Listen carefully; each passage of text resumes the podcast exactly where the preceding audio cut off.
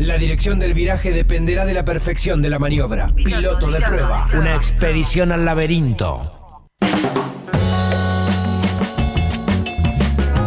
Bueno, están asumiendo, eh, nos contaba Ezequiel recién, las autoridades de la provincia de Buenos Aires.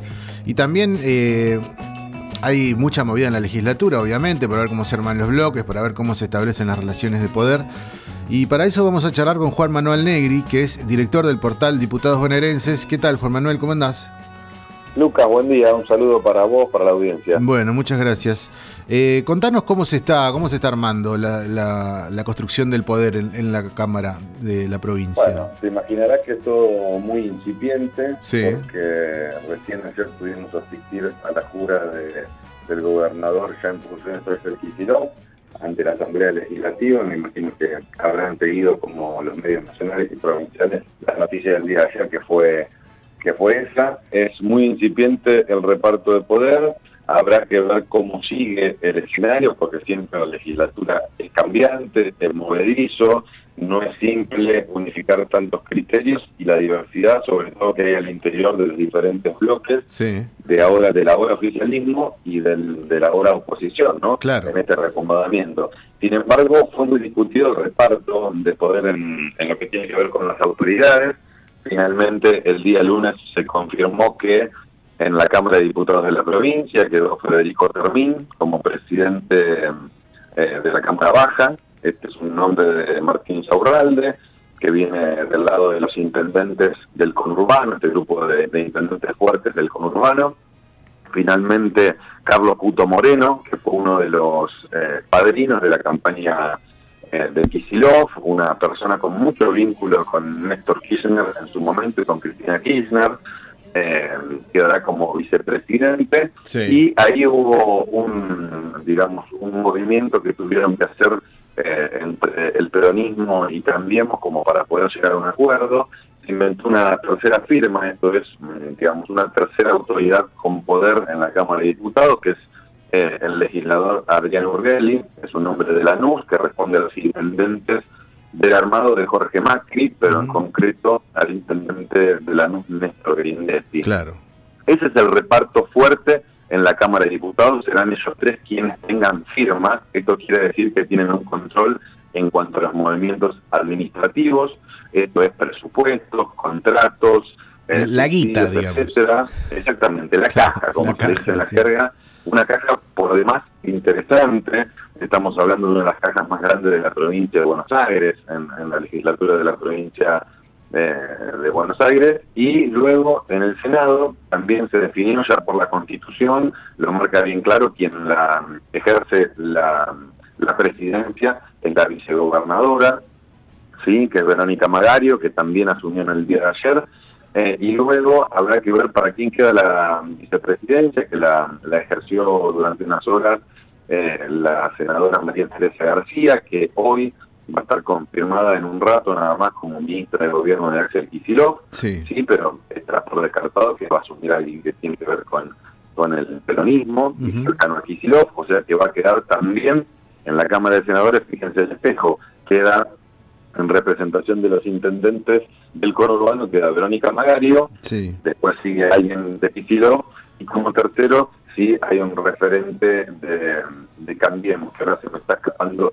el nombre de quién es, pero en ambos lugares más o menos el mapa de poder queda conformada de esa manera. O sea, un 2 a 1 eh, del peronismo y es uno y uno del dentro del peronismo, ¿no?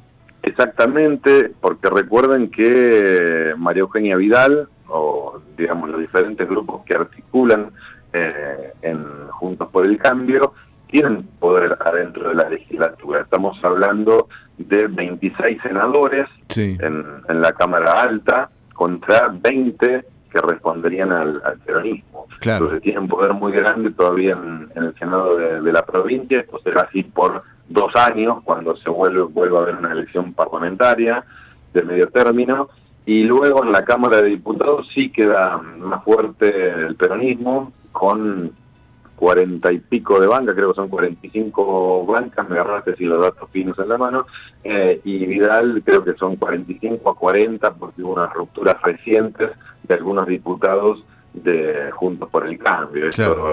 el otro día se dividieron algunos bloques, eh, de alguna manera tiene que ver con esta nueva reconfiguración de poder. Pero será un escenario muy interesante de disputa eh, en, ambas cámaras porque ahí se van a jugar los primeros grandes desafíos de Kisilov. Estamos hablando del presupuesto, ¿sí? que habrá que ver qué sucede con el presupuesto nacional primero. Recuerden que Alberto Fernández el día de su asunción eh, dijo que no le van a dar tratamiento al presupuesto que se trabajó en la Cámara de Diputados de la Nación, porque, bueno, ayer también lo dijo Kisilov, eh, lo califican como una ficción, ¿no?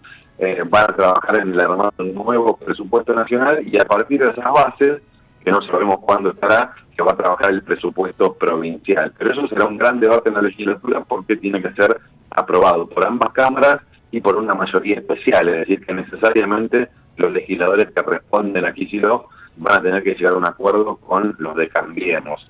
También se va a votar la ley impositiva, que esto tiene que ver con todos los impuestos que el Estado de la provincia de Buenos Aires le cobra a los bonaerenses. Esto también necesita una mayoría especial y se van a necesitar acuerdos necesariamente. Y, después está el, endeudamiento, que es cuánta deuda va a tomar la provincia de Buenos Aires el año que viene. Eso van a ser desafíos inmediatos de Kicillof en la legislatura que van a necesitar acuerdos con Cambiemos. Y también las emergencias. Ayer hablábamos con Verónica Magario, hubo sesión en la Cámara de Diputados y de Senadores de la provincia, tuvimos contacto con ella, pudimos hablar mano a mano con, con la vicegobernadora ya en funciones y nos confirmó que van a ingresar cuatro emergencias a la legislatura en los próximos días. Esto es la emergencia en salud, la emergencia en educación, la emergencia alimentaria, eh, y estoy salud, educación, emergencia alimentaria, eh, y hay otra más que hay, la de la productiva, que tiene que ver con los anuncios que ayer mm, esbozaba Kicillof sobre las respuestas a las pymes y a las pequeñas y medianas empresas para darle algún tipo de créditos blandos, para darle asistencia, capacitación y demás. Serán las cuatro emergencias que ingresará Kicillof en los próximos días en la legislatura y que también van a necesitar apoyo de campeón. Con lo cual es más interesante, Lucas, el escenario porque habla de, consensos necesariamente donde se van a tener que eh, poner de acuerdo y donde va a tener que primar el diálogo político. Claro, se va a tener que definir rápido si va a haber o no un consenso, ¿no? Porque se va a notar muy, muy rápidamente si no lo hay. ¿Y hubo, hubo muchos diputados que, que cambiaron de, de espacio político o no tantos? Diputados, senadores. Y en Senado está en suspenso todavía. Eh, se viene rumoreando desde hace un tiempo que va a ocurrir una ruptura en el bloque oficialista.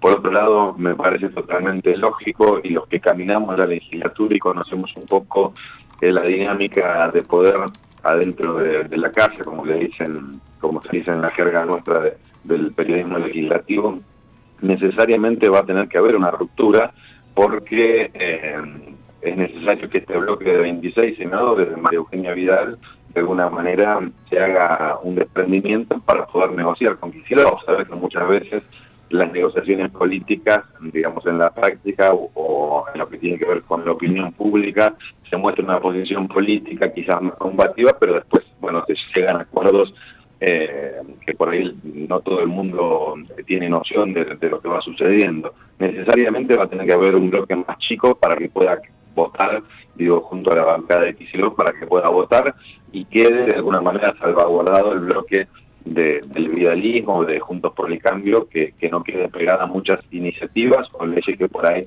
generan en lo público o en la posición en el posicionamiento público un rechazo de Juntos por el Cambio. Digamos. Va a haber, en la Cámara de Diputados sí eh, hubo algunas divisiones, Ahí hubo um, un diputado de Emilio Monzó que quedó, se llama Guillermo Bardón, legislador eh, por aquí, por la ciudad de La Plata, diputado, junto a Walter Caruso, que responde eh, al intendente de San Isidro, eh, Gustavo Pose, y también Fernando Pérez, junto a otros más que ahora se me está escapando el nombre, pero fueron cuatro diputados que reportaron a la fila de Cambiemos que se fueron, armaron un bloque propio, se llama el Consenso Federal, eh, el cambio federal, perdón, lo conformaron en las últimas horas. Y después hay una diputada también que viene del partido FE, que se distanció hace muy poquito de Juntos por el Cambio, que también armó un bloque eh, suelto, digamos, un unibloque. Con lo cual ya empieza a haber alguna fisura en el bloque oficialista y era lógico que suceda esto. Sí, sí, siempre, ante, una derrota siempre pasa, ¿no? Exactamente, siempre hay discusiones, hay reconfiguraciones en, los bloques, eh, es eh, común que esto suceda. Lo cierto es que le da en la Cámara de Diputados un cierto margen mayor de negociación a Kisilov, porque bueno, con los bloques sueltos es más fácil poder llegar a un entendimiento que con un bloque mayoritario o, tan numeroso como el que tiene Juntos por el Cambio. Habrá que ver y seguir atentos a los próximos movimientos. La legislatura es muy, muy variable y va siempre en sintonía con la, política provincial. Otra novedad, Lucas, que es reciente, es de ayer a la tarde, en la sesión de la Cámara de Diputados donde se aprobó la ley de ministerios que pidió Kicillof, se anunció que el bloque del Frente de Todos va a haber un bloque único. Esto hasta ahora no había ocurrido, estaban los diferentes bloques que responden a los intendentes del conurbano, estaba el masismo y estaba el sector de la cámpora, que estaban funcionando como ocurrió en estos años como bloques separados. Ayer se anunció bloque único en la Cámara de Diputados de la provincia de Buenos Aires y es una de las novedades que dejó la jornada intensa, maratónica, frenética del día de ayer, pero también es algo a tener en cuenta porque por ahora eh, se muestra un esfuerzo por llevar adelante una unidad que tendremos que ver también cómo sigue. Lucas, habrá que estar atento a las divisiones que se puedan producir en la bancada de Juntos por el Cambio, pero también muy atento a cómo sigue esta relación de tantos sectores diferentes eh, en la Cámara de Diputados de la provincia, en el lado del peronismo. Que comiencen los Juegos del Hambre, ¿no? Es un poco... Por supuesto, es el juego, nosotros bautizamos como el juego de las bancas en la legislatura. Ni hablar, ni hablar. Bueno, Juan Manuel, te agradecemos mucho todo este panorama y bueno, quizás más adelante volvamos a comunicarnos.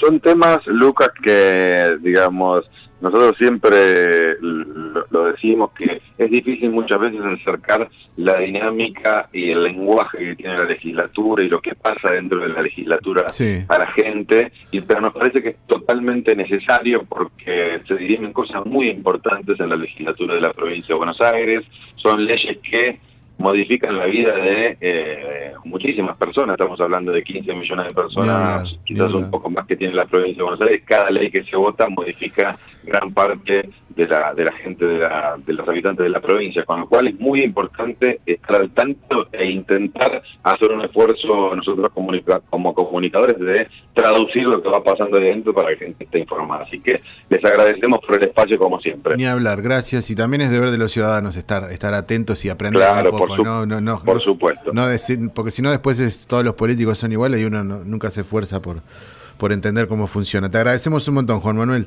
Lucas, que tengas una buena jornada. Un abrazo. Un abrazo grande. Era Juan Manuel Negri, director del portal Diputados Bonaerenses. Universidad 1075. Solo se trata de escuchar.